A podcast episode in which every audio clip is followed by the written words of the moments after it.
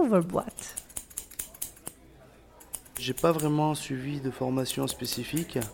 Donc euh, la formation, c'est euh, j'ai été formé chez mon oncle euh, qui a un salon de coiffure à Clermont. Et donc du coup voilà, ça m'a passionné. Puis c'est mes mains qui ont, qui ont fait qu'aujourd'hui je suis coiffeur barbier.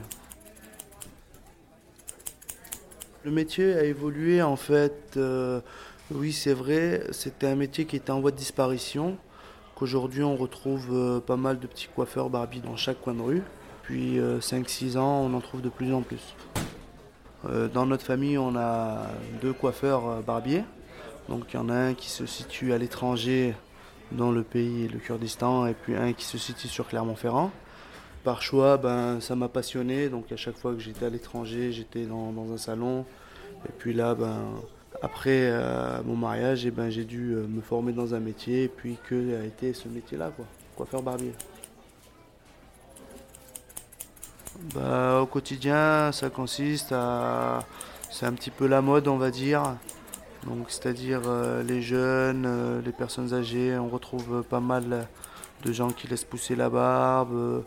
donc, euh, c'est un petit côté, on va dire, anciennement vintage, tout ça, quoi. Après, j'ai plusieurs sortes de rasage. Hein. J'ai l'entretien de la barbe, j'ai aussi euh, le rasage à l'ancienne, donc à l'ancienne c'est au coupe-chou avec la mousse à raser, le blaireau, tout ça. Pas de, de, de, de prestations à la carte, donc c'est un petit peu comme il veut le client, donc ça veut dire euh, le client qui me demande la coupe, eh ben, je lui fais la coupe, le client qui me demande coupe et barbe, je lui fais coupe et barbe. Après, tout ce qui est shampoing, tout ça, bon, bah, c'est à la demande en fait. C'est, ça dépend du client. Je peux, faire des dessins. Euh, on fait de plus en plus, on commence à faire de la coloration aussi pour barbe. En fait, j'épile aussi au fil et à la cire épilatoire euh, tout ce qui est euh, surface au niveau de la pommette. Ouvre boîte.